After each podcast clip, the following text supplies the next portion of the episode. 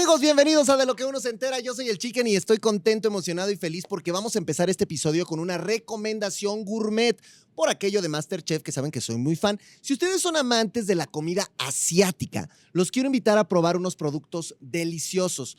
Para que los busquen en el súper, chequenlos como Uteki Alimentos, sabores que te hacen sentir como en el continente asiático, traídos directamente del oriente hasta tu cocina. Yo he encontrado desde fido chino que tengo por acá, tallarín de arroz, hasta ramen para mis recetas. O si quiero algo así más crujientito, muchachos, pues busco el panco o el tempura. Y no les quiero contar la delicia de la salsa sabor ostión, que es esta que tengo por aquí, que va bien básicamente con todo. Pero, a ver, ¿saben ya la neta qué es lo que más me gusta? Que también tienen lichi y mandarina en almíbar, alimento líquido de coco. Y mi favorita, que es nueva, esta crema de coco, perfecta para este calorazo y obviamente con la que puedes preparar todos tus postres. Mira, Aquí la voy a poner, una cosa deliciosa. Si ustedes quieren conocerlos más, búsquenlos en Instagram y en TikTok como Uteki Alimentos y en Facebook como Importadora Adel, con doble L y con E al final, para conocer los productos y encontrar nuevas recetas cada semana. Y ya que andamos tan gourmet, pues le quiero dar la bienvenida a nuestro invitado, el más reciente eliminado de MasterChef Celebrity, que déjenme decirles algo, no se va a llevar todo esto porque todo esto es mío. Así que con permisito, yo lo recojo antes de saludar al padre. Y aquí está el padre José de Jesús, muchachos, aplausos.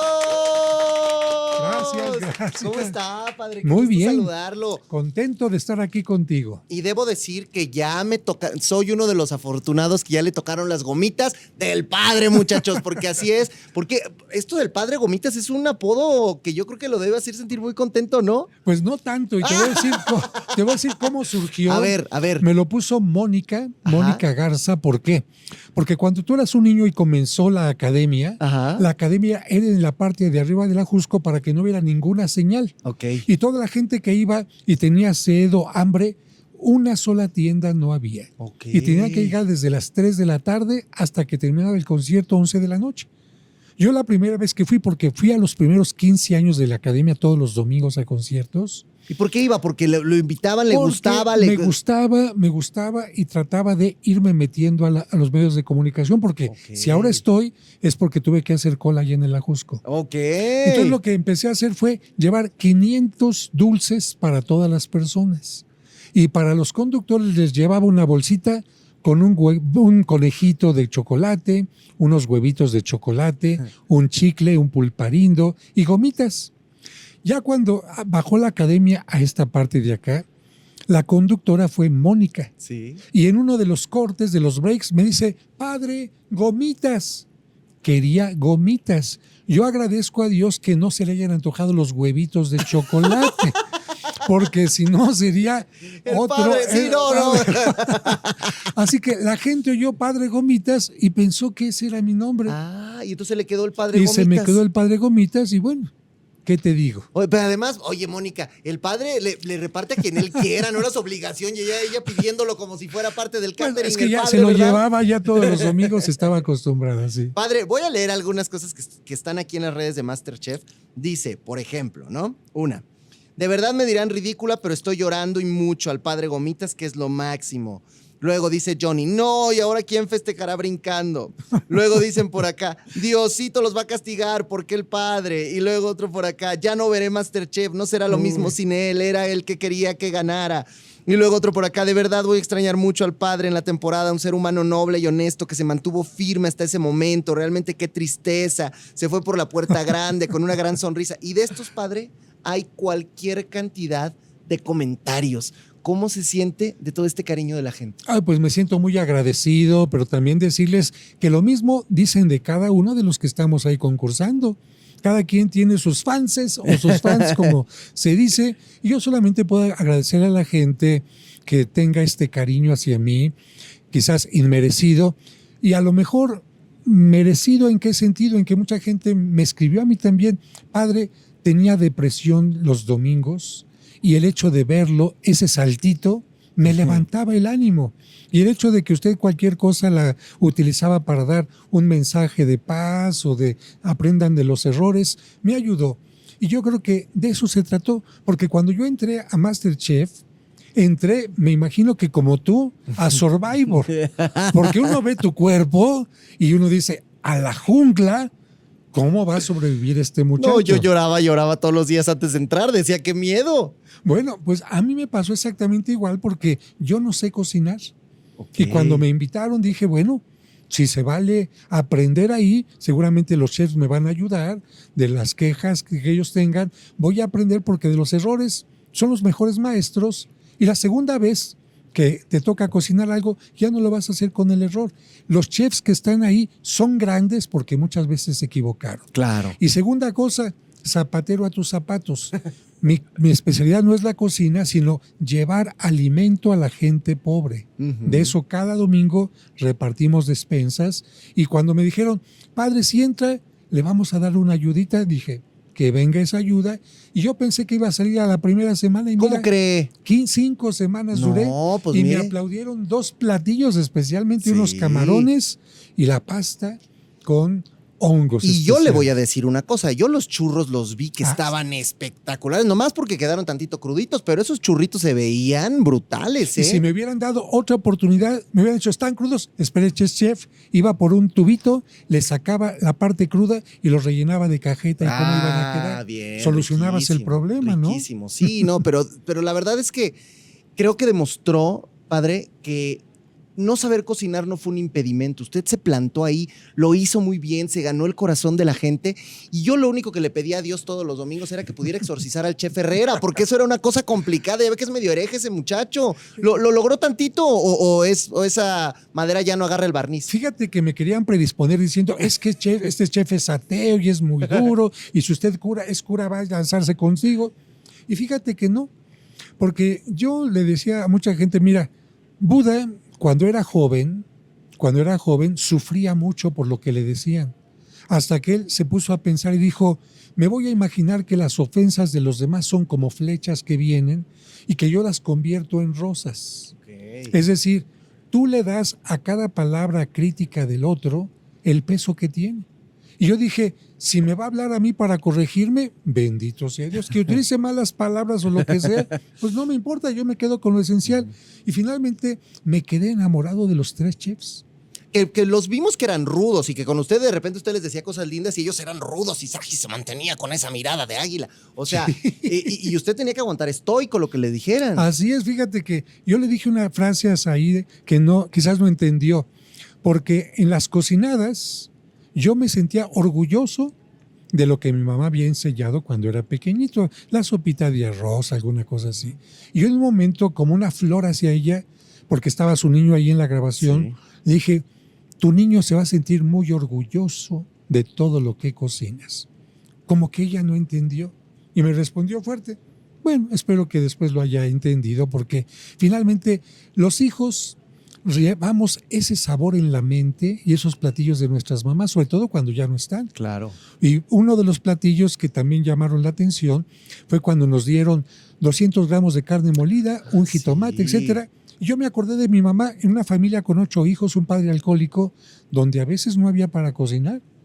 Y entonces, como nunca nos llevaron a ningún restaurante, cuando nosotros tenemos una buena calificación, mi mamá nos esperaba con una estrellita y nos hacía algún plato divertido. Yo dije, en honor de mi mamá, voy a hacer una estrellita para poner en el plato, para que antes de que el niño coma, se la ponga. Llegó el chef, no se ponen en el plato cosas que no se comen. Es que no era para que se lo comiera.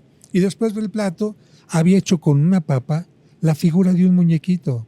Y con la, con la carne molida unas, unas canicas.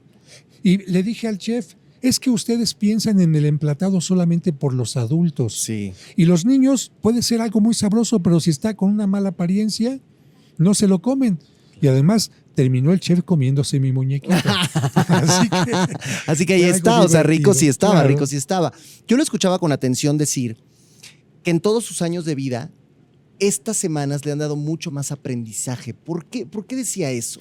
Aprendizaje en lo de la cocina. Ok. La, de la cocina, porque en la vida he tenido, imagínate, siete años de capellán de la cárcel, trabajando con presos, también encargado de la catedral, trabajando en una colonia donde había muertos cada semana, grupo, enfrentamientos entre grupos, al frente de la catedral, manteniéndola, etcétera. Entonces, han sido muchas áreas, incluso en los medios de comunicación, aprendiendo, pero en la cocina no. Primero, porque fui tan difícil para comer, no me gusta la comida a mí. Yo si no tuviera que comer sería feliz. Imagínate, de niño me echaba la sopa en las botas para no comérmela. Pero bueno, nunca voy a restaurantes, eh, como muy ligero, y de repente estar en estas cocinas te dan de repente como una sensibilidad hacia la magia de combinar los ingredientes, las temperaturas, las fusiones, la presentación, y no por mí, pero darte cuenta de la magia que hacen las amas de casa, la señora de la fonda, la gente del restaurante, o los grandes chefs, que gracias a ver, al haber experimentado sacaron esto, porque mi razonamiento era, ¿te imaginas la historia del ser humano para saber qué se come y no se come, cómo se calienta, cuál es el punto de cocción, etcétera? Por ejemplo, ¿tú sabías que los hongos venenosos son comestibles? ¿Cómo? Sí. No, pues no. Son comestibles, pero una sola vez. Ah, sí, ya. Entonces, ¿cuántas, veces el ser humano probó algo que no le gustó? y lo probó frío y no le gustó y lo calentó y sabía distinto. O como usted decía, ¿no? ¿Quién se le ocurrió abrir los ostiones y que de esas piedras saliera algo viscoso y baboso, ¿no? Y abrirle de repente la, la el crustáceo y que sacar carnita de ahí. Bueno, ha sido toda una historia. Alguien lo hizo y nosotros lo hemos recibido, ¿no? Alguien por acá de, de nuestro equipo nos decía, yo me acuerdo mucho del padre porque él eh, tenía una capilla por ahí, por el metro de San Cosme, y entonces yo iba cuando era niña y lo veía dando su sermón, y de verdad es que era una persona que nos daba mucha paz y que, bueno, pues chiquita, y ahora ya anda trabajando por acá. Bueno, fíjate que esta, esta, este lugar lo recibí con 28 techos que se estaban cayendo, Vea nomás. con un retablo destrozado, y gracias a mi trabajo en distintas áreas, porque he escrito 14 libros, en algo, participo en algunas cosas, he ido restaurando sin ninguna ayuda del gobierno este lugar. Y ahora es una joya de arte que incluso los restauradores van a visitarla como forma de escuela. Y es que es a donde iba, padre. Me, me parece tan bonita la labor que usted hace y que ha hecho durante todos estos años, porque ha sido una cara muy conocida en los medios de comunicación. Lo hemos visto en varios programas, en varios formatos hablando de, lo que usted sabe más y, de este mensaje de amor y de este mensaje que está en las escrituras.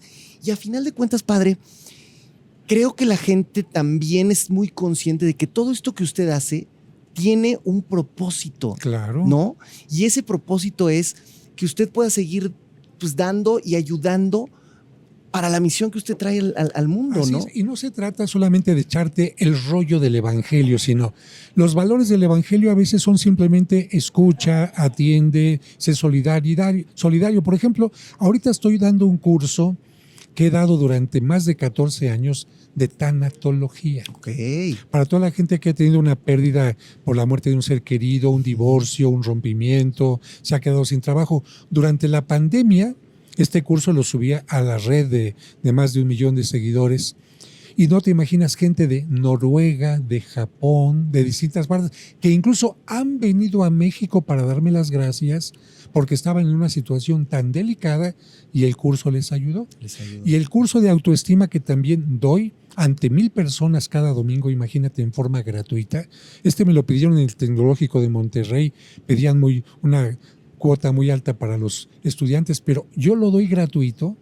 ¿Y cuánta gente me ha dicho, gracias a que me cambió el chip de que no soy basura, que, que me ha dicho, cada ser humano es importante, valioso, útil, merece ser feliz, etcétera, logró que viera mi vida desde otro punto de vista, porque antes me consideraba una mierda que merecía migajas de amor, migajas en el trabajo, que no tenía derecho a arreglarme, y ahora cuando me considero de otra manera, yo les digo, te dije sin, sin otras, con otras palabras lo que dice el Evangelio. eres hijo de Dios. Te lo dije con psicología, pero el Pero mensaje ahí está, es el mensaje es claro. ese.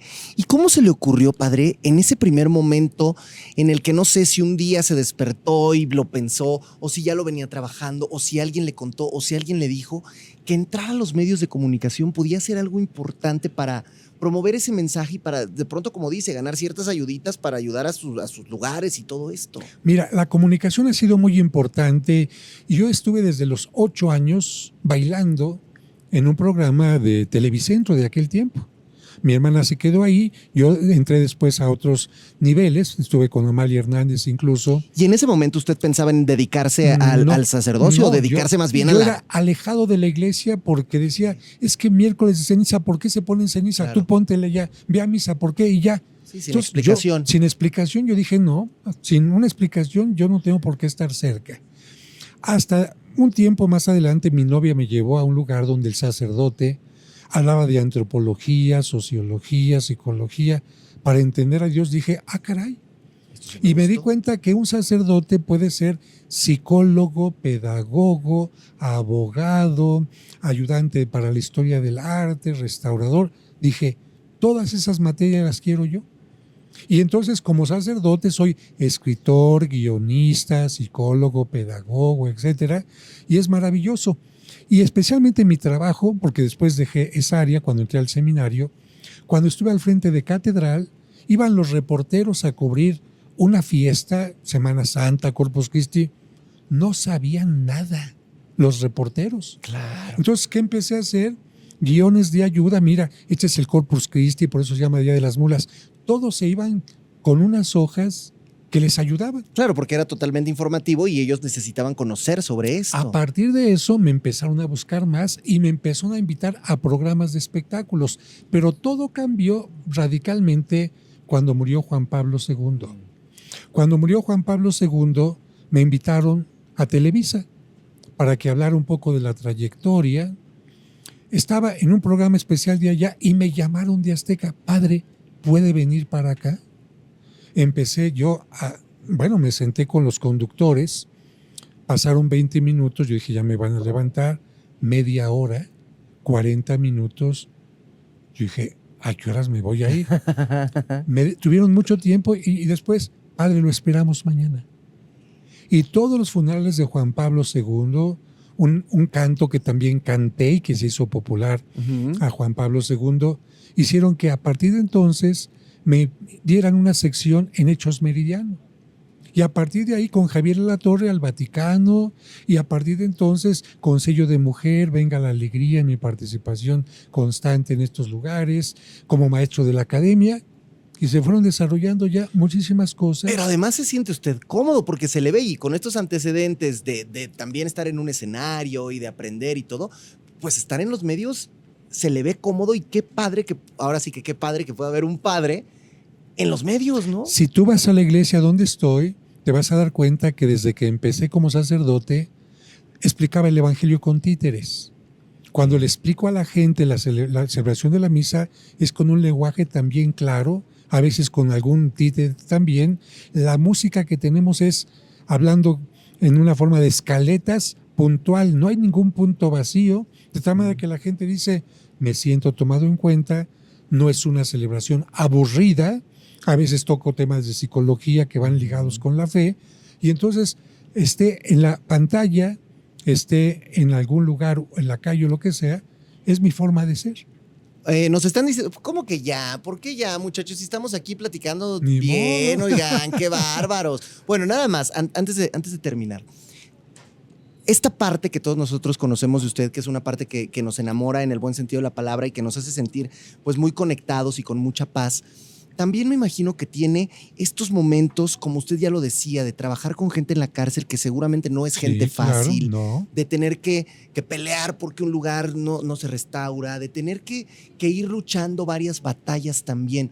Dentro de todos estos momentos agradables y lindos, ¿cuáles son estos momentos que también usted hoy ya superados los recuerda, pero que, que, que sí fueron muy complicados y que han sido difíciles en todo este peregrinar que ha tenido? Bueno, eh, va a parecer fuerte, pero las primeras veces que vine a Azteca y a Televisa, Ok. que algunos conductores ni siquiera me saludaban.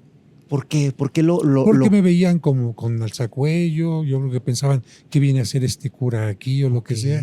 No doy nombres, pero mucha gente de esta hora me saluda con mucho cariño y doy gracias a Dios porque se han dado cuenta que yo no venía a imponer, a, a- a hacer que la gente se hiciera católica, ¿no? Yo respeto a cada gente, pero imagínate llegar de repente a estos lugares, buenas tardes señora, buenas tardes señor, y ni siquiera una palabra.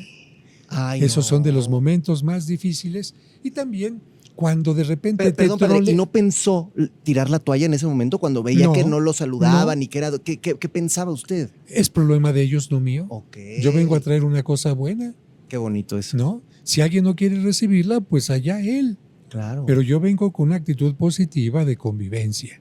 Y por supuesto, cuando te conviertes en un personaje público, los trolls nunca faltan, Ah, sí. ¿no? ¿Qué anda haciendo ese padre ahí? Ya abandonó su iglesia, quién sabe qué. Uno me decía, es que está usted siendo protagonista. Le escribí, y por cierto me puso en su tweet, eh, me, fij- me fijé el perfil de la persona, decía eh, triatlonista frustrado, alguna cosa. Yo le escribí, mira, tenemos que ser protagonistas de nuestra vida porque es la única. Claro. Si no lo eres, entonces cuidado. Y le puse ahí, recupera tu triatlón y no te consideres frustrado, sé protagonista de eso. Claro, es que esas son las enseñanzas y esos son los mensajes que tenemos que adquirir y por eso usted en esta cocina más famosa de México fue protagonista y lo vimos y nos encantó y verlo saltar y dio ranazo el primer capítulo, se nos cayó, pero, pero, porque me quitaron el piso, por eso, pero pero ver, por ejemplo, a un Emir Pavón llorando porque Sí. usted se iba, ver a todos bajando, abrazarlo, qué bonito también convertir en unas personas que no lo saludaban cuando empezó en los medios a tener hoy a todas estas sí, celebridades llorando porque se iba. Y déjalo de llorando, imagínate de repente un poncho de nigres decir, padre, ¿me puedo confesar con usted?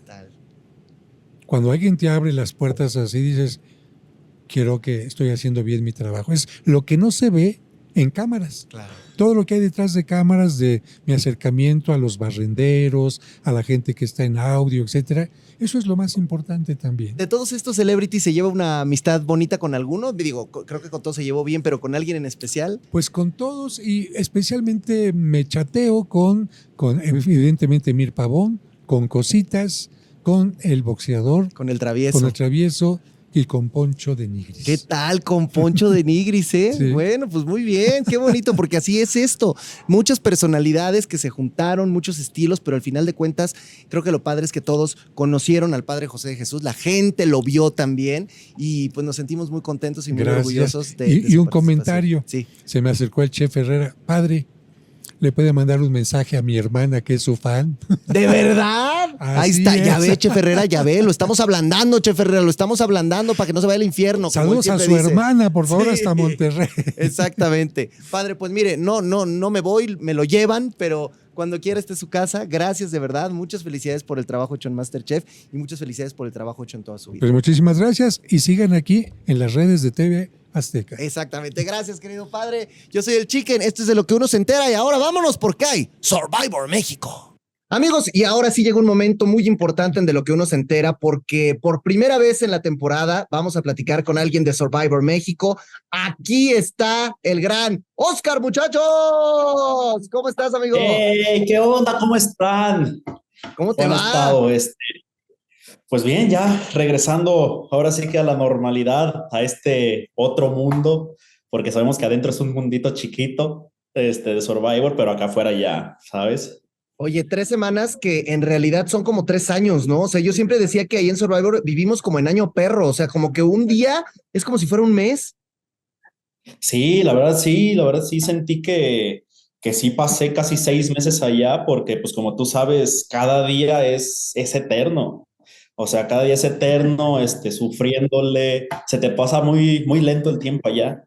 Pero pues sí, ya estamos de regreso tratando de, de asimilar todo. Ahora sí que es muy, muy extraño, ¿sabes? Es muy extraño este, llegar a tu ciudad, a tu casa, este, tratar de retomar las cosas que tenías, porque pues te acostumbras a estar este, como en un estilo de vida que es, ahora sí que pasa hambre, órale, vámonos a los juegos, este, regresa, pesca, este, busca algo de comer, ¿sabes? Descansa pues en, el, en, el, en la arena.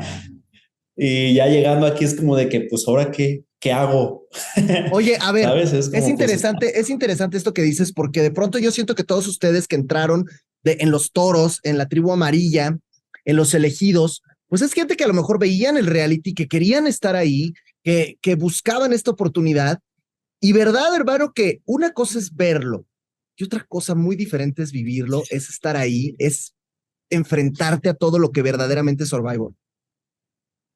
Sí, fíjate que eso fue la primera cosa que le dije a mi familia cuando la vi cuando llegué.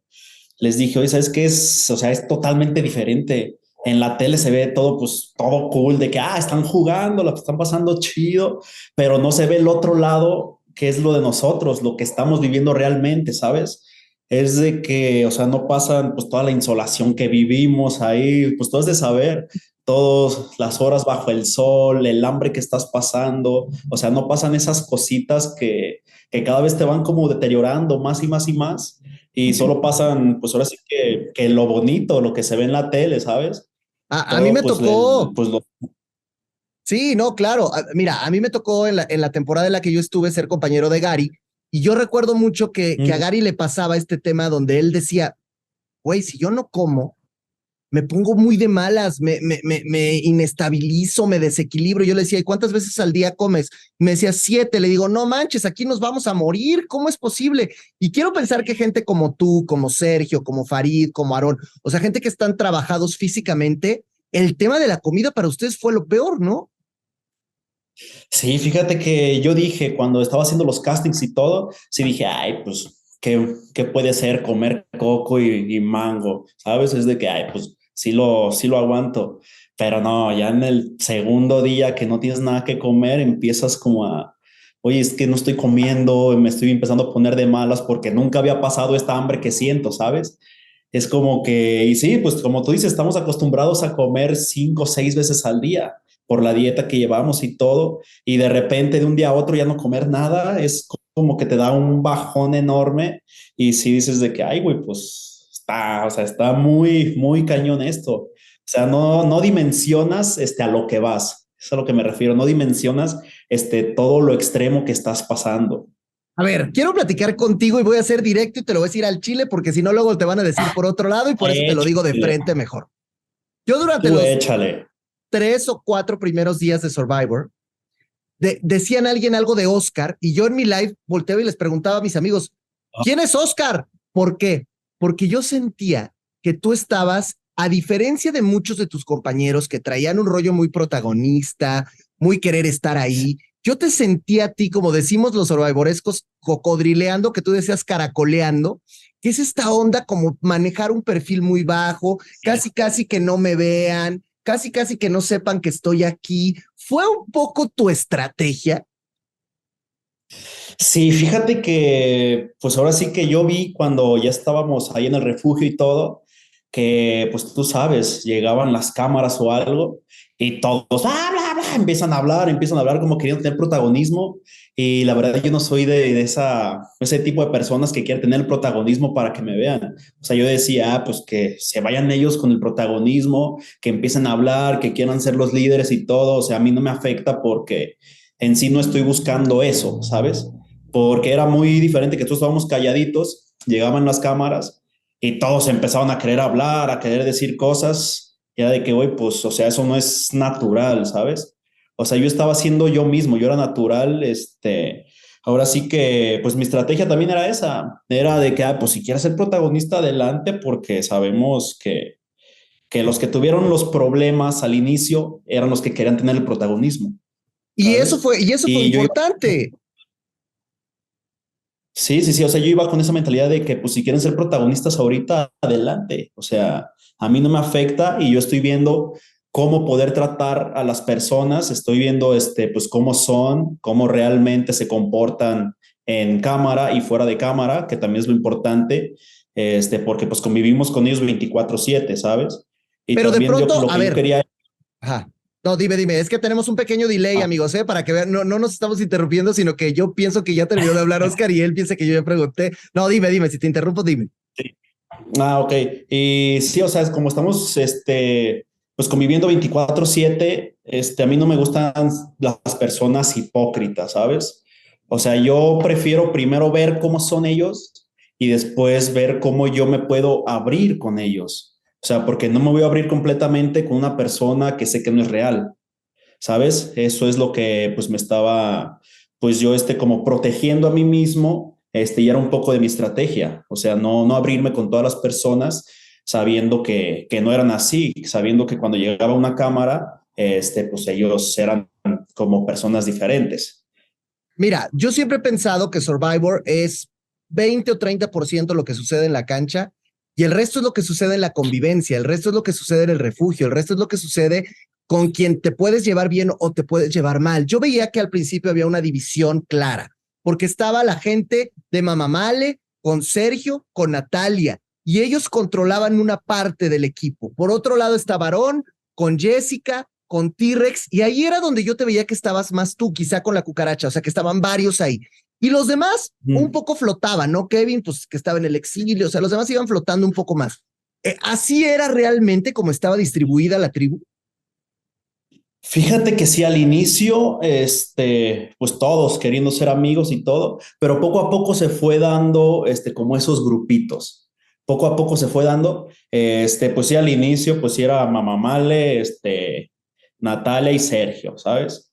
Este, ya después estábamos, pues, T-Rex, Aaron, Kevin, este, yo y Jessica, este, pues como que estaba y no, ¿sabes? O sea, era muy raro, este, convivir con ella. La verdad, yo con Jessica no, no conviví mucho. Este, pero bueno, eso ya te lo explico más al rato. Pero sí, se estaban haciendo los grupitos y, y, yo sentía que eso, que eso no iba, porque, o sea, pues somos nuevos, no sabemos cómo tener que estar en la tribu con ellos, ¿sabes? Este, yo sabía que si eran los grupitos, pues no, nos, no íbamos a encajar bien entre todos. Y poco a poco, pues se fueron, este, pues deshaciendo los grupitos, ya al final quedó, quedamos en un grupito nosotros más grandes, este, Aaron y Jessica más separados, luego se fue Aaron al exilio y Jessica se quedó sola, casi sin platicar, ¿sabes? Pero sí, al inicio los, los grupitos sí estaban un poco, este, pues ya marcados, o sea, estaban marcados. Este, o sea, y creo que, que, ustedes lo vieron, que ya estaban muy, muy marcados esos grupitos. ¿Cómo era de... Que, no, no, dime, dime. y creo que para, pues, para estar en la tribu, pues no tiene que ser así. O sea, y menos al inicio, que apenas estás conociendo a todos, que te queda todavía muchísimas semanas para estar ahí, ¿sabes? ¿Cómo, cómo fue eh, este momento en el que ven por primera vez a los verdes que se dan cuenta que saben ustedes que son personas que a lo mejor ya habían visto en la televisión, en las otras temporadas? Fue un rollo como de decir, medio rockstars estos cuates, o más bien les vamos a ganar, o más bien pensé que traían más de lo que realmente traen. ¿Cómo fue este encontronazo con ellos? Fíjate que, o sea, era como yo hablaba con T-Rex este, en uno de los, de los capítulos, no sé si salió la verdad, que decían, que T-Rex decía, es que yo los, los he visto a todos, o sea, me, me gusta verlos de frente, ¿sabes? es como un sueño, es como una meta de que, ah, pues están aquí enfrente y voy a competir contra ellos, ¿sabes? Y era lo padre, este, saber que ellos ya habían estado ahí, saber que, pues ahora sí que ellos tenían el conocimiento, ahora sí a lo que iban. Este, pero fíjate que nosotros llegamos con la mentalidad de que, ok, ustedes ya los conocen, ya están aquí, pero nosotros vamos a llegar a jugar y ahora sí que a romperles la madre porque a eso venimos, ¿sabes? Era como no sé, como una motivación para nosotros el decir, ah, ustedes ya estuvieron, están otra vez, pero ahora estamos nosotros. ¿Sabes? Era como esa, esa motivación, eso es lo que nos, nos dio cuando, cuando los vimos. Era más eso que, que decir de que, ah, pues los admiramos por esto, o sea, obviamente sí les tenemos, tenemos un respeto por, por lo que ya han hecho, porque hay varias personas que ya han hecho muchas cosas, la verdad, este, pero sí, la motivación de nosotros creo que era más que lo que los admirábamos a ellos. Oye, y de repente en un momento donde dices, ay, ellos ya hicieron, este, a lo mejor hay una motivación de ganarles, te das cuenta que tienes un enfrentamiento directo y estás enfrascado con Gary, no nada más en temas de palabras, sino que en la cancha se comenzaron a hacer buenos esos tiros y esos enfrentamientos. ¿Qué me puedes platicar tú de todos estos vuelos que te aventaste con él? Sí, fíjate que todo empezó, este, ¿en cuál juego fue? Creo que en el de la jaula. En el de la jaula, este, a mí me quedó la espinita porque pues ustedes ya lo vieron, Gary hizo un tiro perfecto de 3 de 3. Sí, sí. O sea, yo apenas estaba calibrando, pues, cómo aventar este, los costalitos, dando las pelotas. Y cuando apenas iba yo por el, creo que por el cuarto tiro, volteo y Gary ya había anotado las tres. O sea, hizo un tiro perfecto y me quedó esa espinita, ¿sabes? De que, y, o sea, sí me, ahora sí que, pues sí me, me ganó feo. ahora sí que sí me, yo y me quedó la espinita de que, ah, pues es, es muy bueno. O sea, Gary es, es un rival muy bueno de reconocer, claro. Este, pero ahí me quedó la espinita y dije, ah, no, pues esto no se va a quedar así. O sea, lo voy a seguir agarrando, lo voy a seguir agarrando, voy a tratar de seguir con él, este, porque es como, como lo han visto, es muy rápido, muy ágil, es muy preciso, la verdad. Y sí, me quedó esa espinita, me quedó esa espinita de, de, ese, de ese juego. Y sí dije, ah, pues es muy bueno y creo que él me va a ayudar a, a mejorar y pues lo voy a seguir agarrando. Ahora, creo que sí se, se se, se, se, dio chido el duelo, pero llegó un punto donde también él, que es una persona muy temperamental, pierde la cabeza en el, en el juego de sostener el peso y, y que, y que no cayera la, la, canastilla. Y entonces se pelea con Aarón, pero se pelea con el otro. Tú no habías hecho nada y voltea y te receta a ti también, que tú flan, que tú esto, sí. que tú lo otro. A ver, ¿cómo, cómo viviste ese momento sí, fíjate? Fíjate que a mí me, me extrañó mucho eso. Me extrañó primero porque pues estábamos pues, los dos compitiendo, agarrando este, la barra. Y en eso, primeramente, me extrañó lo de, de Kevin G. O sea, yo estaba agarrando la barra y solo escucho de que no sirves para estar aquí en Survivor, puro llorando. Y dije, ¿qué se le metió a Kevin, sabes? Sí, sí, sí, claro. Kevin no es así. Se estaba enojado Kevin. O sea, yo dije, y ya él empezó a mentar madres. Y entonces, o sea, porque también que no se vayan con la banderita de niños buenos. O sea, Naomi, todos los verdes a mí me estaban diciendo cosas. O sea, obviamente ellos estaban casi literal a un metro de mí, porque yo estaba en el lado de las bancas. O sea, me estaban diciendo cosas de que ya se cansó, ya no puede, ¿sabes? O sea, estaban también jugando ese juego ellos. Pero pues yo, o sea, yo personalmente nunca hago caso a eso. Yo me concentré y lo que me decían y, o sea, por eso hay un, un pedacito de, del, del capítulo en donde los volteo a ver y les hago el gesto como de, ah, no, no me importa, ¿sabes? Que estaba así. Porque me estaban diciendo muchas cosas, pero yo, yo tenía la cabeza fría. Y entonces cuando Gary empieza a mentar madres, este, pues Aaron ya, ya lo conocen cómo es en el juego, empezó a a cucar, y entonces en una de esas, pues Gary no aguantó, no aguantó el peso, y ya se fue, lo suelta, y nada más, pues yo estaba festejando, o sea, yo estaba haciendo como que remaba porque yo todavía podía seguir con, con el peso. Entonces en eso veo que él se levanta y empieza a correr atrás, entonces yo lo suelto y ya veo que casi casi se están agarrando a madrazos. O sea, y fue de que, o sea, carnal, tú dices que, que, que nos respetemos, tú dices que, que no hay que llegar a esas faltas de respeto y tú eres el primero que empieza a mentar madres, o sea, no es congruente. Y creo que eso también salió en el programa, que Mal y yo estamos sí. hablando de esa congruencia que no había, porque él, este, unos episodios antes, este, le dijo a Aaron eso de que hay que respetarse, a Male también le dijo hay que respetarse, venimos a jugar, ah, está bien pero ahorita ya estás mentando madres por un no sirves para estar aquí en Survivor, ¿sabes? Sí, o sea, y, ter no y terminas, y terminas además tú embarrado porque tú que ya le ganaste y te va y te dice Flan cuando le acabas de ganar, ¿no? Claro, o sea, y termino yo embarrado porque empieza, pues ahora sí, a decir sus pretextos de que, ay, pues es que yo había corrido una antes y todo. Entonces yo lo que le dije, que creo que no salió, es de que, güey, pues se chequen sus estrategias le dije, hay cuatro más que pueden correr. ¿Para qué corriste tú? Claro. ¿Sabes? Porque yo también iba a correr, pero yo iba a correr después de que yo cargara. O sea, esa claro. era nuestra estrategia.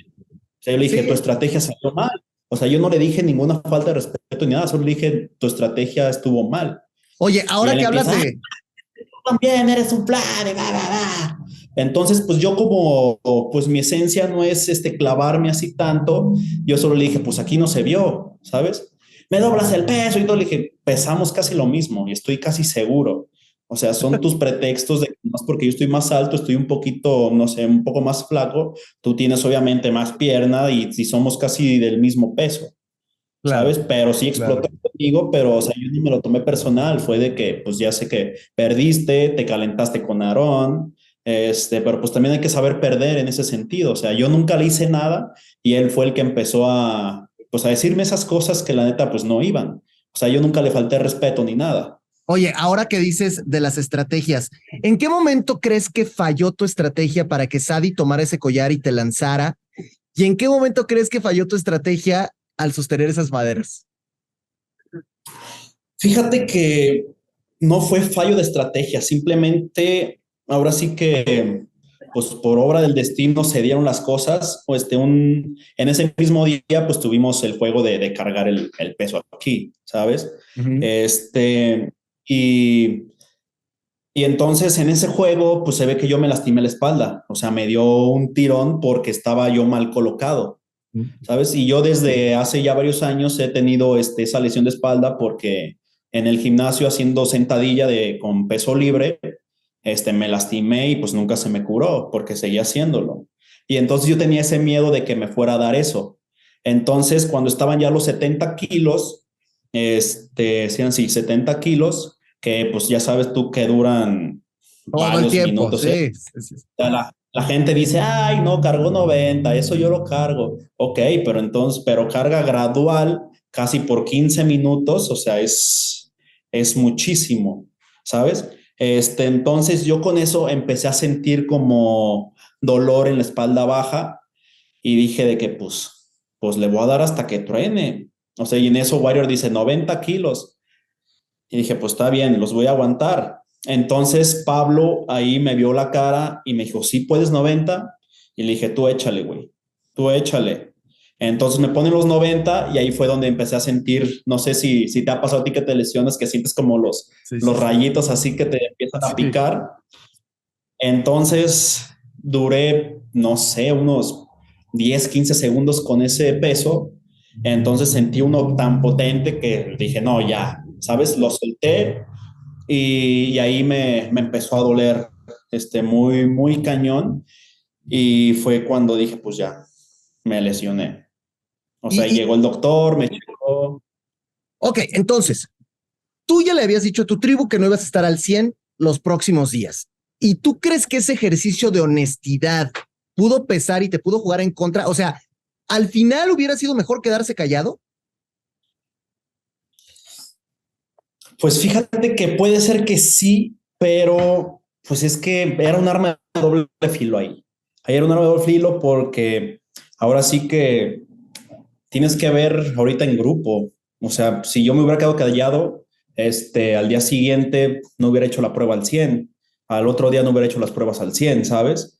Y, ya con eso, obviamente soy un candidato 100% para ir al exilio. Y si me voy al exilio, otra vez me iría casi a, extinción, porque pues como sabes, las reglas cambian y puede ser que otra vez sean los dos exiliados, se van directamente a extinción, ¿sabes? Entonces, pues sí, hablé con la tribu, como te dije, les dije, pues la verdad la espalda, pues la tengo pues ya toda mal ahorita, está este, con un tirón, no voy a dar el 100 y también a Sadi le comenté que, bueno, también en el, en el consejo, también dije que tenía la mente dispersa, porque tú sabes que ahí las emociones se ponen al límite. Y hubo, hubo un día donde soñé este, con mi novia, soñé con mi familia, y fue el mismo día cuando nos dieron las cartas. O sea, como que todo ahí se, se acomodó o sea, soñé con eso y fue cuando yo ese día estaba llorando, estaba extrañando demasiado porque tú sabes que ahí, o sea, cuando tienes un pensamiento de fuera, este se te, se te sube al 500% y es más ese, ese sentimiento, ¿sabes? Entonces también le platiqué a Sadi, pues eso, le dimos muchas las, las gracias por, por la carta, que sí me, me, ayudó. Entonces yo creo que también tuvo, este, tomó esa parte que yo le comenté para, para nominarme este, directamente. O sea, yo sé que no, no es nada personal, pero pusieran este, como varias cositas, porque yo, yo también sabía que no iba a nominar a una mujer. O sea, era ilógico que nominara a una mujer porque solo quedan tres. O sea, pero, yo por mi cuenta, ¿sabes? O sea, yo por mi cuenta sí hubiera nominado a alguien, una mujer. ¿A quién hubieras aventado tú? ¿A, Male? No, a Male nunca. No, a Male no. Hubiera aventado a Jessica. A ver, ¿quién está jugando? ¿Quién está jugando en equipo, como dices tú, y quién ya está jugando individual ahí en los toros? Ya ahorita, este, pues como equipo, pues creo que ya estamos todos unidos. O sea, desde que se fue Sergio y Natalia, este, porque, pues como vieron ustedes, este, como en la semana, en la semana dos, creo, ellos estaban totalmente separados. Ellos hacían sus estrategias, este, solos, que, que la verdad al final nos terminaron de, de hartar esas estrategias que, que en realidad no servían.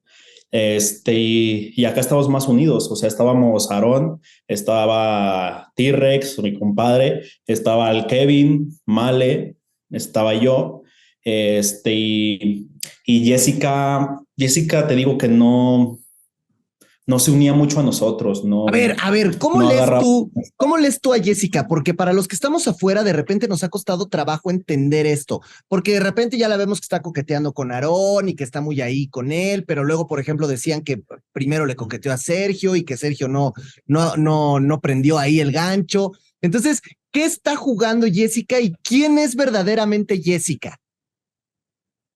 Hay muchos chismes, ¿eh? Lo que estoy viendo. Yo nunca vi la verdad, yo nunca vi que Jessica le coqueteara a Sergio. La verdad, no, nunca vi eso.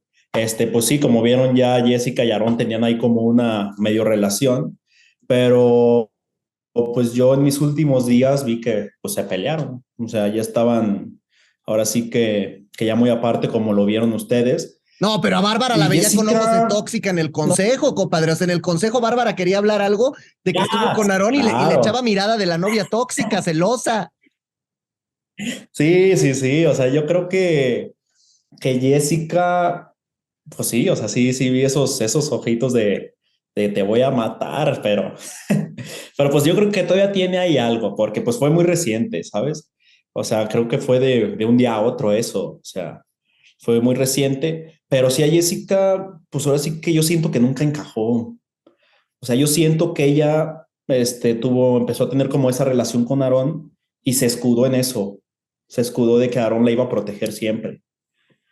Y era lo que pasaba, solo estaba Jessica y Aarón separados, pero Aarón sí convivía con nosotros, ella no. Cuando Pablo mandó a Aarón al exilio, este, Jessica estaba completamente en otro mundo, o sea, estábamos nosotros, no sé, comiendo un mango, un coco alrededor de la fogata y Jessica estaba sola, acostada, estaba caminando en la playa, no se, no se juntaba con nosotros, no platicaba, ¿sabes? Estaba muy, muy dispersa y siempre ha sido así, por eso te digo que yo nunca conviví mucho con ella. ¿Y por qué crees tú que entonces, si Jessica estaba en esta cuestión tan dispersa, tan rara, tan fuera de donde tenía que estar y no tenía el collar, ¿por qué no nominarla a ella? ¿Por qué nominar a Kevin G? ¿O por qué pensar en una estrategia directa para irse contra ti? Bueno, lo tuyo ya, ya lo entendimos, porque Sadie no iba a tirar una mujer y una lesión, pero entonces, ¿por qué Kevin G? ¿Y por qué no el grupo unir, unido decir vamos a tirar a Jessica? Porque hablando de estrategias, no era muy buena estrategia, porque imagínate que estuviera Jessica en el exilio, digo, en, en, en extinción, y se va, quedan dos mujeres contra cinco, o sea, y tú sabes que dos mujeres contra cinco en esos juegos es mucho desgaste. O sea, en el tercer, cuarto juego que sea, este, bueno, en la tercera ronda del juego, cuarta ronda del juego, las mujeres ya no van a poder ya van a estar cansadas, ya no van a dar los puntos que necesitamos. O sea, por eso también creo que, que fue la estrategia de tenemos que mandar hombres sí o sí. Porque sí, primero tenemos que eliminar mujeres de la otra tribu para poder eliminar de acá, porque si es una, pues sí es una desventaja tener a dos mujeres nada más contra cinco, ¿sabes? Claro, sí, sí, Creo que por ahí, por ahí va este, la nominación a Kevin G. Bueno, en parte por ahí iba y les voy a contar algo que, pues que no, no se vio este, Eso, en eso. televisión. Échalo. Eso es lo que les interesa. Nominamos a Kevin G por una razón. Porque nosotros sentimos que él piensa que por pescar este era intocable, ¿sabes? Que por pescar las sardinas, por eso era intocable. Este, y empezaba a contestarnos mucho, empezaba, se alzó, se alzó, su manera de ser se, se le subió. Este, y, y sí hablamos y dijimos, pues hay que nominarlo para ponerle como un estate quieto, o sea, de que pues nadie es indispensable aquí, ¿sabes? Porque sí hubo una estrategia que fue en esa de, del peso. Sí, que se aventó contra Farid, ¿no? Nuestra estrategia. Ajá, sí, sí, sí. O sea, nuestra estrategia era porque nosotros teníamos el primer pick, porque a veces, este, pues estamos escogiendo una tribu y una tribu, ¿sabes? Entonces nosotros teníamos el primer pick y nosotros dijimos, ok, pues aventamos a que Male escoja primero para que escoja a alguien más chaparrita y más flaquita para tener el punto seguro. A ver, porque para mí la estrategia de Kevin G de aventarse contra Farid era rarísima porque pues, era un punto perdido, era ilógico. ¿Por qué tirarse así siendo el primero, no? Sí, claro, o sea, nosotros dijimos, o sea, con Farid, obviamente por cuestión de peso, de tamaño, no le vamos a ganar, ¿sabes? O sea, sabíamos que Farid escogía cualquiera y le iba a ganar. O sea, nuestra estrategia era, Male, escoge a alguien, este, pues más chaparrita, más flaquita que tú para tener el punto seguro. Claro. Esa era nuestra estrategia porque teníamos nosotros el primer pick. Entonces en eso, este Kevin se adelanta y escoge a Farid. Y es de que, güey, pues, este, pues, echaste a perder toda la estrategia. Porque nuestra, estra- nuestra estrategia era los hombres, no importaba con quién pasaban, nos íbamos a dar un tiro co- como, como sea. Este, queríamos nosotros escoger a las mujeres, que era pues donde podíamos este, tener puntos ahí, ¿sabes? Claro. Entonces, pues ese pick también fue detonante de que, güey, pues nos cagaste toda la estrategia.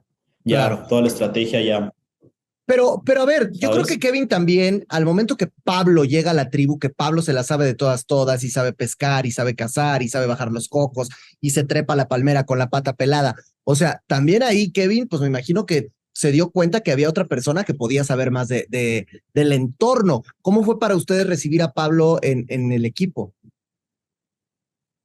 Fíjate que Pablo, o sea, desde que llegó, fue muy buena persona con nosotros.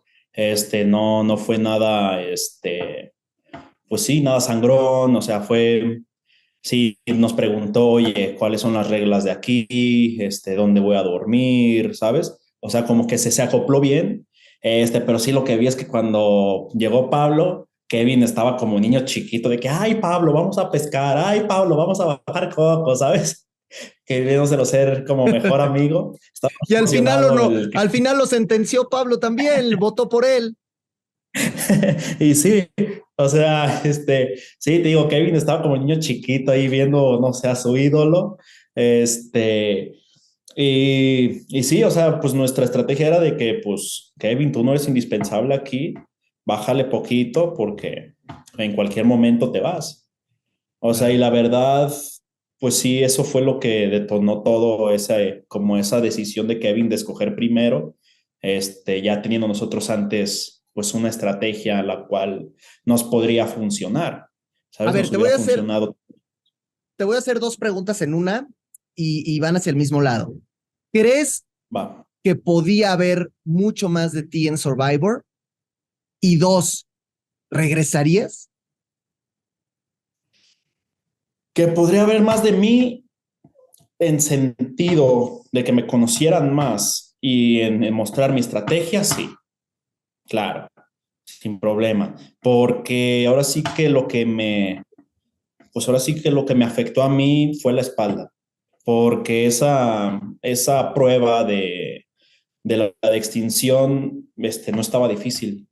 O sea, a mí no se me, no se me hacía difícil. Simplemente yo sentía este, los rayitos en la espalda por estar parado con los brazos aquí, ¿sabes? Porque de alguna forma, este, pues usas la espalda baja para tener los brazos aquí y hacer la presión, ¿sabes? Entonces yo sentía esos piquetitos y yo creo que eso fue lo que me, lo que me hizo, pues, desconcentrarme y bajar, este, el, el tubo ese. Este, y te digo, o sea, yo si hubiera aguantado mucho más, este, si hubiera dado más de mí si no fuera por ese dolor de espalda, la verdad. Y si regresaría, sí, sí regresaría sin pensarlo. La verdad, sí. ¿Cuál, habrá sido el momento más, más difícil o más complicado, tanto en las pruebas como fuera? Porque yo vi, por ejemplo, el primer enfrentamiento de abrazarse del poste es brutal. Luego, el de los arneses también es rudísimo. O sea, hay pruebas que son muy rudas. ¿Cuál fue para ti donde más la sufriste? Y, y también fuera, o sea, ¿qué, ¿qué noche pasaste muy mal o así? Ok, sí. Donde más sufrí de prueba fue en la de los arneses. En esa sí, creo que con Gary sí nos dimos un muy buen tiro.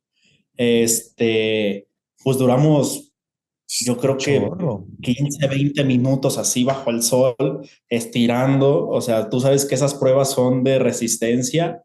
Este, y, lo que vi ahí fue que cuando haces un hoyo en la arena, ya no hay forma humana que te mueva. O sea, por más que jales, pues por más eso no vas a mover al otro. Claro. O sea, porque te anclas ahí y creo que fuimos los que más duramos porque fuimos el primer empate que hubo. O sea, yo creo que dijeron, ah, pues ahí déjenlos a ver quién gana. a ver quién se desmaya primero, ¿sabes? Exacto. Sí, sí, sí, sí. Y sí duramos como 20 minutos ahí bajo el sol. En esa fue la, la más, yo creo que la más fuerte. Y de hecho me, me raspé la espalda con el, con el ganchito y todo, y tengo todas las marcas de la espalda como si me hubieran arañado. Este, esa fue yo creo que la prueba más difícil porque también después de eso, pues ya vieron que Gary salió lesionado y todo, que salió con la manita temblando. Pasaron como unos 5 o 10 minutos y yo me empecé a marear por el esfuerzo y porque no habíamos comido nada. Oye, pero ¿crees que crees que la manita temblando y todo eso era más show o sí o sí era real? Ay, yo creo que fue un poquito más de show, ¿eh? Porque sí, lo que usas ahí son las piernas.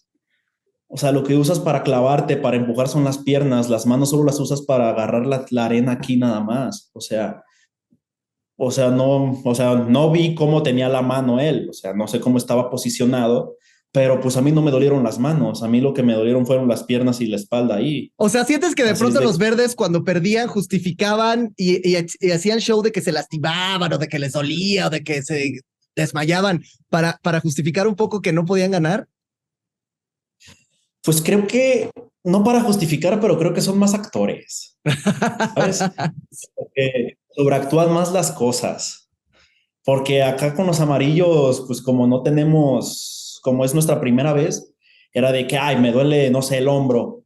Y te quedabas así de que, ah, me duele el hombro, deja, voy con el doctor, ¿sabes? y ellos era de que, ah, mi brazo, ah, o sea, haciendo para las cámaras, lo cual nosotros no hacíamos.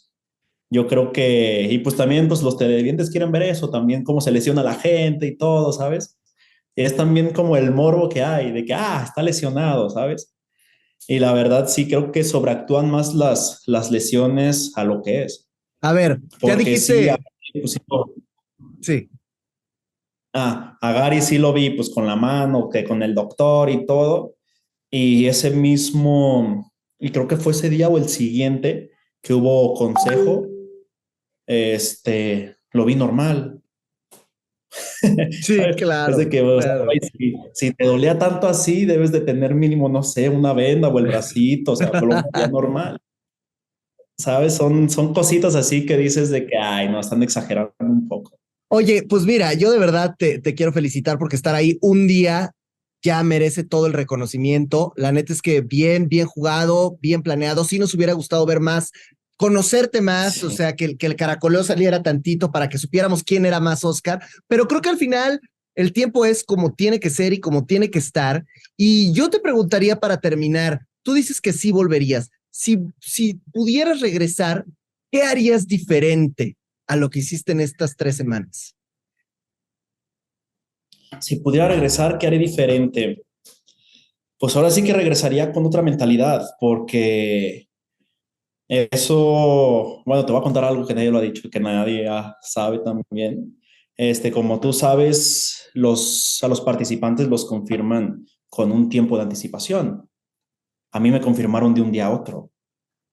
o sea, mi mentalidad no era la misma que ellos porque me dijeron, ¿sabes qué? Vuelas mañana. Yo de que, ¿cómo? O sea, todos mis pendientes, no me despedí de nadie, ir a comprar las cosas. O sea, mi, como mi mentalidad no estaba preparada para eso todavía. ¿Sabes? En una forma es eso. En otra forma, pues es que me llevé bien con todos. O sea, yo nunca tuve ningún problema. O sea, ni con los verdes ni con los amarillos. O sea, en mi, en mi despedida, que fue en el de extinción, todos me abrazaron, todos me dijeron, sabes que eres una muy buena persona, gracias por conocerte, este, me dio mucho gusto conocerte, gracias por ser así, todos, todos los verdes, todos los amarillos me abrazaron. Y cualquiera que salga, si le preguntas, te va a decir que yo no tuve ningún problema con nadie porque mi esencia no es explotar con las personas. Yo mi esencia es juego limpio, este, si me ganas te lo reconozco, y, listo, es un juego más que nada. Claro. Entonces, por eso yo creo que, que no salí tanto en tele porque no hacía yo muchas, pues no explotaba con la gente, no hacía mucha polémica, porque en sí yo me llevé bien con todos. Claro, y, tiene... Pequeño... Sí, no, y tiene mucha lógica. Sí, claro, yo creo que ese fue un pequeño gran factor por el que no me conocieron tanto este, en la televisión. Dime una persona, a ver, dime una persona que te gustaría que ganara y dime otra que para nada te gustaría que ganara. Mi gallo, así mi gallo, mi gallo, para que gane es Mamamale. Ah, yo creo que le veo todo el potencial a Male, por si que si llega a la fusión o a la final, yo siento que se lo lleva. Ok. ¿Y quién para nada? ¿Quién no? Así que dijeras tú, que no ganes? Híjole, ¿de las dos tribus o de Sí, sí, de las dos tribus. pues mira, pues como ya te dije, como no me llevé mucho con Jessica, Jessica yo creo que no, no le veo mucho potencial, es así, no, no quisiera. Este, y de los verdes, ay, yo creo que de los verdes, yo creo que puede ser pues no sé, Javi o... Bueno, sí, yo creo que Javi. Pero ¿por qué Javi? De Javi no me habías dicho nada. A ver, ¿por qué Javi no? Porque ahorita me acordé que vi el, primer capítulo cuando se fue con Kevin, que le dijo que me nominara a mí, o sea, sin conocerme, sin nada. Tienes ser más débil, o sea, güey, llevas dos días apenas, o sea, no me conoces. ¿por qué dices que me nomine? Y ahí va Kevin a nominarme también. Sí, sí. Pero yo creo que fue porque, porque Javi vio que eras un competidor fuerte y siempre ellos que son muy hábiles quieren sacar a los fuertes de la otra tribu. Sí, fíjate que ellos son muy inteligentes en ese sentido, ¿eh? Sí ven este, quién puede hacerles como competencia y es cuando los quieren sacar. Al que quieres echar para afuera. Porque, sí, la verdad, sí. Pero sí, yo creo que, pues, o Javi, es que como te digo, no me llevé mal con nadie, pero, pero pues sí, Javi, o por el pique que yo traía en las competencias, pues Gary. O sea, claro, claro, La verdad, porque, o sea, yo quería hacer un clásico de Gary contra Oscar, porque estaba, estaba padre, ¿sabes? No, y se pues estaba forjando, sí, se pues, estaba forjando. Sí, o sea, pero pues el destino ahora sí que habló y pues no me dejó seguir ahí. O sea, yo por mí, si hubiera seguido, claro que lo hago. O sea, hubiera dado el 100% que siempre he estado dando, pero pues ya me hubieran conocido un poco más. Porque como te digo, mi estrategia era pues primero estar ahí en medio, empezar a eliminar a los que se creían mucho, a los que están muy abajo, este, y ya después en la fusión ya ver por mí mismo, ¿sabes? Claro. Pero pues ahora sí que las, las circunstancias, el destino, todo, pues me jugó casi en contra y pues por la lesión de la espalda pues ya no pude seguir ahí. Pero sí, claro, si entro, este, seguiría un poco con mi, pues con mi estrategia este, de llevarme bien con todos, porque a fin de cuentas en la fusión todos se llevan con todos. O sea, en la fusión es, ahora sí que todos contra todos, pero todos conviven juntos. Claro, que ahí es donde ves mucho, mucho, mucho zarpazo, mucha arpía, mucho puñalada por la espalda en la fusión, pero bueno, por lo menos en la convivencia todo, todo mundo está ahí, ¿no? Sí, claro, o sea, mucha, como tú dices, mucho, puñaladas por la espalda y todo, pero pues mi estrategia era esa, me llevo bien con todos, llego allá y es más fácil yo seguir avanzando Claro. si no me llevo mal con nadie porque no va a haber ningún complot contra mí. Sí, de acuerdo. ¿sabes? Esa era mi estrategia. No, y es una estrategia lo totalmente que- a lo que yo- inteligente. Es una estrategia inteligente Claro, y válida. sí dije, o sea, si me aviento, si me aviento a los rivales, o sea, si me los aviento contra mí o a mi mismo equipo, si me llevo mal con alguien, en la fusión van a jugar contra mí, van a quererme sacar. Y creo que eso no es muy inteligente de mi parte. O sea, yo digo, pues me llevo bien con todos, o sea, soy como soy con ellos, con mi esencia de no pelearme con nadie, este, y voy avanzando poco a poco, llevándome bien con todos. Pues la Eso verdad era es lo que, que yo quería demostrar. creo que lo tenías claro y así era el juego. A final de cuentas hubo una lesión y eso te, te, te cortó un poco las alas, pero creo que debes estar muy contento con el rendimiento, con lo que se hizo. Yo te agradezco que nos hayas tomado la comunicación, que hayas estado con nosotros estos minutos. Ya sabes que tenemos ahí el live, la Chicken Hour, así que cuando quieras estás invitadísimo para platicar de Sí, cosas que sí. sucedan en los capítulos. Y te mando un abrazo, ojalá pueda conocerte pronto, porque como yo digo siempre, primera, segunda, tercera o Claro. cuarta temporada, Survivor 1, Survivor todos, ¿no? Es correcto, siempre Survivor aquí. Sí, pues muchísimas gracias, mi chicken, por, por esta entrevista. La verdad, sí, me la pasé muy a gusto. Ahora sí te, te conté mi estrategia, te conté todo lo que quería hacer. Y pues sí, muchísimas gracias por, por darme este, este tiempo, este espacio. Y así espero pues, conocerte también en persona pronto y ahí nos vemos en tu live. Ahí Claro que estamos haciendo un live los dos para seguir platicando, para ver este, los, los programas, para ver todos los capítulos y ahí estar echando chismecito. Eso es todo, Va. hermano. Te agradezco mucho, te mando un abrazo y que siga el éxito.